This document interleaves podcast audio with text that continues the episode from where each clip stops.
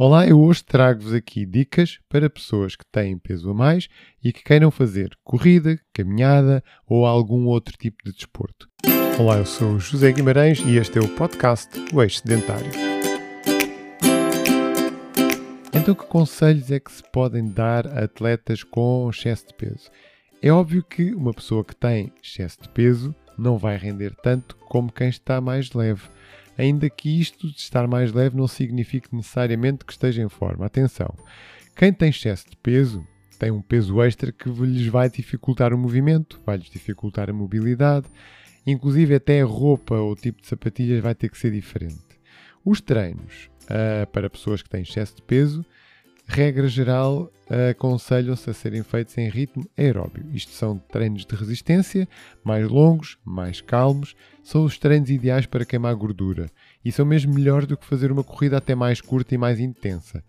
Desta forma, o corpo vai estar em ação durante muito mais tempo, em vez de o fazer apenas durante alguns minutos, apesar de ser uma coisa mais puxada. Digamos que quanto mais tempo for o treino, mais o corpo vai ter que necessitar de gorduras como fonte de combustível, portanto, maior vai ser a queima deste tipo de calorias. Tenham cuidado nestes treinos, principalmente os mais longos, com a hidratação, já que uma pessoa que tem excesso de peso vai transpirar mais do que uma pessoa que tem peso normal. Portanto, devem hidratar-se muito bem, beber regularmente, e isto não é só durante o treino, atenção, mesmo que não sintam sede. Ah, eu não tenho sede, então não vou beber.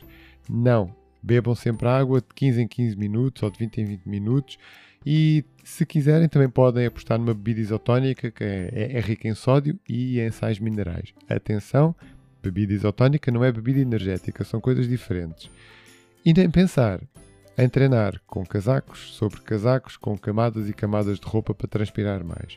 É um mito quando se diz que suar faz emagrecer. Apesar disso, eu já vi pessoas a treinar no verão com enfim, já vi treinar com impermeáveis e acreditem, já vi uma pessoa uma vez a treinar enrolada em papel celofane.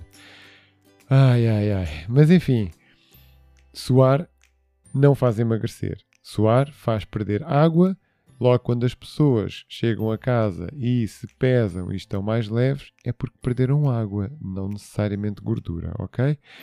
A roupa deve ser cómoda, nem muito justa, nem muito larga para não incomodar.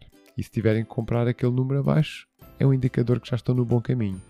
As sapatilhas têm que estar adequadas ao vosso peso. Têm que ver como é que elas estão em termos de amortecimento, se suportam o vosso peso e se suportam o vosso tipo de passada.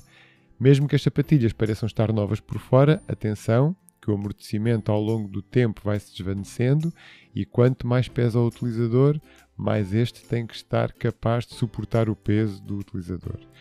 Espalhar vaselina ou hidratante pelo corpo também vai evitar o contacto com a roupa ou então até com aquelas partes do corpo que estão sempre a roçar uma na outra, por exemplo, entre as pernas ou nas axilas. Isto evita, por exemplo, a, a formação de queimaduras, que é muito importante e torna-se super desconfortante, desconfortável.